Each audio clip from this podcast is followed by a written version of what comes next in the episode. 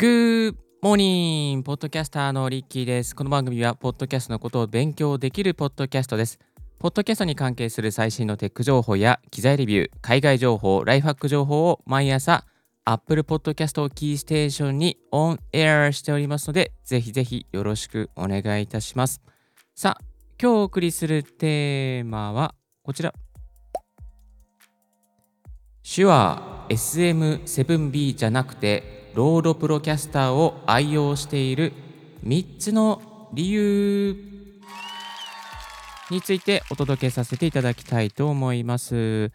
えーこちらですね、ポッドキャスト、えー最近はずっとこのですね、 RODE っていうオーストラリアのメーカーの RODE Procaster という、えーダイナミックマイクを愛用しております。まあ、今まではですね、あのオーディオテクニカの AT2035 とか AE4100 を使っていたんですけれども、ああとその前は Blue Yeti を使っておりましたが、ちょっとですね、あの物足りなくなってきたので、えー最近はですね、この RODE Procaster で1本でずっと配信をさせていただいております。えーでですね、まあ、このパ、このマイクね、使ってる方、あんまりいないんですよね。えーなので、まあ、このマイクのおすすめのポイントとか、なぜ使っているのかをですね、あの、説明させていただいて、皆さんの、リスナーの皆さんのですね、マイク選びの参考にしていただけたらと思います。よろしくお願いいたします。まずですね、一つ目のポイントがこちらになります。コスパが良い。そうなんですよ。これね、非常にコスパがいいですね。まあ、このクラスの音を作るとなると、だいたい4万円から5万円ぐらいしますね。よくですね、この RODE Procaster と比較されますのが、 SHURE の SM7B ですね。あの SHURE のね、すごくかっこいいね、ダイナミックマイクがあるんですけれども、卓録とかね、あのライブ配信してる方とかね、そういう方が必ず持っているマイクが手話の SM7B になりますが、この手話の SM7B の価格帯ですと、まあ、大体5万円、まあ、5万、Amazon で今日調べたら5万3000円してますね。まあ、それと同じくらいの音質を確保しているのが、この RODE Procaster なんですよね。で、ちなみに RODE Procaster の価格は Amazon で3万3、えー391円ですね。えー今なら9%オフで3049円、えー安く、えーなっておりました。はい、えーですがですね、ちょっと前はね、2万5000円とか6000円だったんですけどね、自分が買った時はそのぐらいだ、なんか多分価格が上がったんでしょうね、きっとね。はい、価格改定が、うん、あったのかもしれませんけれども、まあでもですね、手話の SM7B より、だいたい2万円ぐらい安いんですけども、2万円の差を感じないぐらい、えー結構ね、いい音なんですよ。はい。で、これで、あの、 SHURE のね、SM7B の配信してる方の YouTube とか聞くと、あの、あえ、 RODE Procaster も負けてないねっていうふうに気づけますので、ぜひぜひ、えー YouTube とかでですね、この手話 SM7B レビューとか、まあ、というところで検索してみていただけたらありがたいなと思います。本当にね、同じぐらい音がいいので、まあ、いくつか概要欄の方にですね、この参考となるような YouTube 動画のリンクを貼っておきます。うん、できればね、あの、日本のレビューよりも海外のレビューをですね、聞いた方がいいんじゃないかなというふうに感じております。はい。そして、え2つ目のポイントがこちら。音が良い。まあ、コスパが良いと連動しますけれども、まあ、音がね、音がいいですね。はい。とにかく音がいいですね。えっ、と、高音域がクリアですね。高音域がクリアになっています。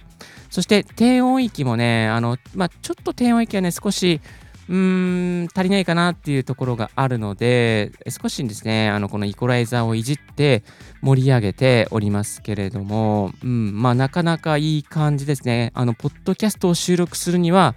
もう最高のマイクかなというふうに、えー思っております。ポッドキャストとか、卓録とかね、ナレーション収録とかにも使えるんじゃないかなというふうにね、感じております。まあ、このマイクがあればですね、一気にあの FM ラジオのね、音質に近づくことができますよ。あなたの音声配信、あなたのポッドキャストがもう FM ラジオ級になっちゃうということで、えー、超おすすめさせていただいております。はい、そして、えー、3つ目のポイントがこちら。ダイナミックマイクである。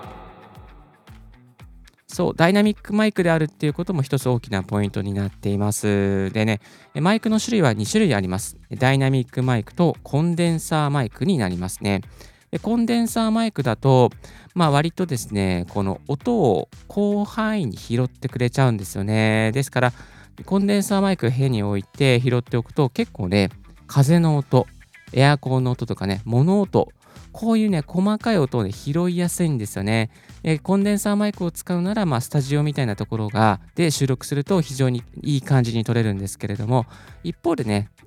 あのダイナミックマイクはあの周囲の音を拾いづらいというね、あのメリットがあります。まあ、一旦ちょっと BGM を切ってどんな感じなのかということですね、えー、聞いていただければなと思うんですけども、今ね、これはね、リッキーの部屋で撮ってるんですけども、部屋の周りの音全くしないかなと思います。ちょっとね、無音にしてみますね。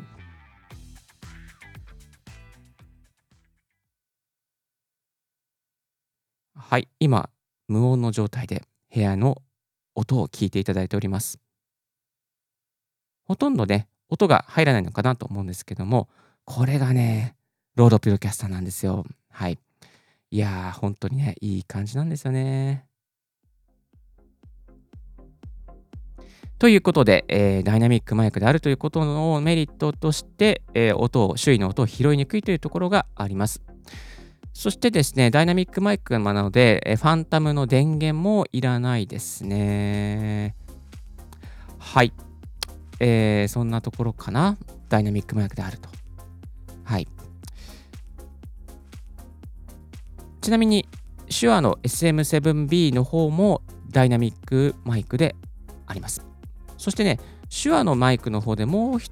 ょっとね、違うマイクがあるんですけども、 SHURE の MV7 というマイクがありまして、こちらはですね、ダイナミックマイクでありながら、USB の接続ができます。USB と、あとはキャノンケーブルでの接続、両方接続ができるようになっていますね。いやこの RODE Procaster 音質いかがでしょうか？結構ね、これね、いいんですよね。ダイナミックマイクでね。えー、で、続いてですね、おすすめの使い方についてご紹介させていただきたいと思います。あの、長年ですね、えー、使わせていただいた、長年、まあ1年経ってないか、多分半年ぐらい使わせてもらっている中で、あ、この組み合わせが一番いいなというところがありましたので、リスナーの皆さんにご紹介させていただきたいと思います。まずですね、1つ目が、あの、ポップフィルターを、えー、追加でかますっていうことですね。これね、ちょっとね、イメージしづらいんですけれども、この RODE Procaster の、このですね、マイクのですね、あの、一番、まあ、あの口に近いところですね、マイクの先頭のところですね、ちょっとくねくねくねくね開けられるんですよね。開けてですね、えー、そこにですね、まあ、すでにですね、あのポップ、えー、フィルターは入っているんですけども、そこに少し、まあ、あのちょっと隙間があって、それをそこに加えてですね、ポップフィルターを入れることができます。えー、ですので、何ですかね、このあの破裂音を抑制しやすくすることができますね。はい。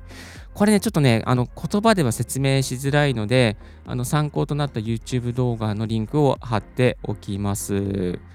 えー、で、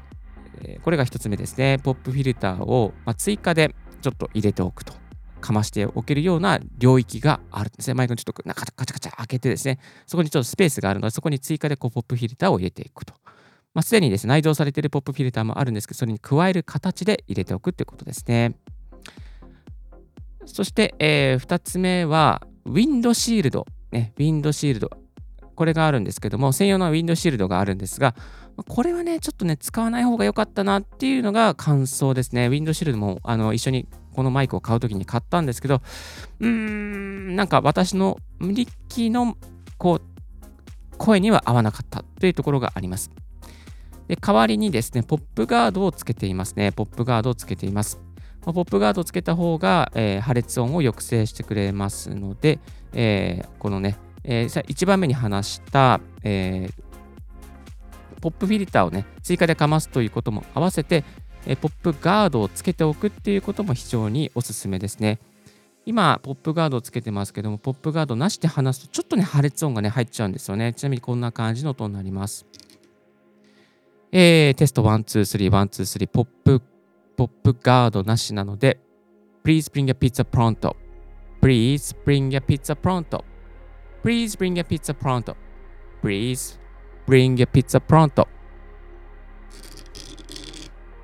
という感じで、ちょっとね、破裂音が、まあ、あ、入ってるなーっていう感じにね、仕上がってしまうので、ポップ、えー、フィルターあ、ポップガードですね。ポップガードは入れておいた方がおすすめですね。いいですね。音があのいい感じに仕上がります。はい、こんなところですかね。あとは、えっ、ー、と、イコライザーの設定としては、ちょっとね、低音域を上げているっていうことと、まあ、高音域もね、そのままで全然大丈夫です。少しだけ、高音域は少しだけ上げてますね。えー、具体的には1.1デシベルトルぐらい少しね、あのー、10K、20K あたりを少し上げています。そんな感じでですね、えー、音を作っております。はい、こうするとなんかね、あのちょっとラジオっぽく聞きやすくクリアになるんですよね。まあ、そんな感じで、あのヤマハの AG06 のミキサーをかましながら、AGDSP コントローラーを使ってやっています。あとはですね、えー、他にはですね、使っているのは、えっ、ー、と、このなんだっけな、バイクプリアンプ、えークラ、クラウドリフターのマイクプリアンプを入れておりますし、あとおまけにですね いっぱいついてますね。あの、DBX286S も入れています。これでですね、ちょっとあのノイズゲート、えノイズゲート入れたりとかですね、しています。あと DSR 入れたりとかしています。まあ、そんな加工をしながらですね、この、えー、 RODE Procasterを愛用させてもらっているんですけれども、これね、本当にね、いいマイクなので、ぜひね、あの皆さん、あの実際に、えー、手に取って試していただきたいところではあるんですけれども、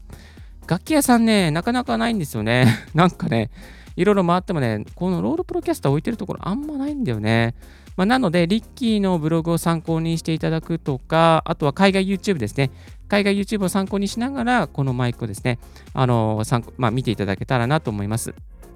で、もう少し安い価格帯のマイクないのっていうことなんですけども、もう一つ同じ RODEから出ている、 RODEの PodMicっていうのがあって、これがですね、Amazon で1万3000円なんですよ。このマイクもね、非常にいい。もうこのマイクもいいですね。えー、このマイク、 RODEの PodPodMicは、あの最近ですね、ポッドキャスト別番組やっていて、そこで使わせてもらっています。かなりね、あのなんだろうな、ポッドキャスト向けですね。大人数のポッドキャストのマイクとか、まあ普通にですね、 RODE PodMicをメインのマイクとして使うこともありですね。ただ、ちょっとだけ低音域がかなり、まあ、入るので、少し抑制したりしながら使う感じがいいのかなというふうに思っています。えー、 RODEの PodMicも、まあ、低価格帯でありながら、すごくコスパが良くて、えー、ダイナミックマイクになっていますので、ぜひぜひ参考にしてみてください。 RODEの PodMicのレビューした記事もありますので、こちらの概要欄の方に貼っておきます。気になる方はこちらのチェックもしてみてください。リッキーブログの方にもですね、えー、細かくマイクの種類とか、え、レビューの音声とかまとめております。参考にしてみてください。今日は手話 SM7B じゃなくて RODE Procasterを愛用している3つの理由をお届けさせていただきました。皆さんのマイク選びの参考になれば非常に嬉しいです。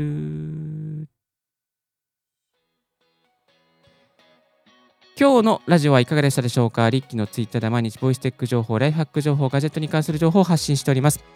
番組の感想は専用メールもしくは専用フォームからご連絡くださいませ。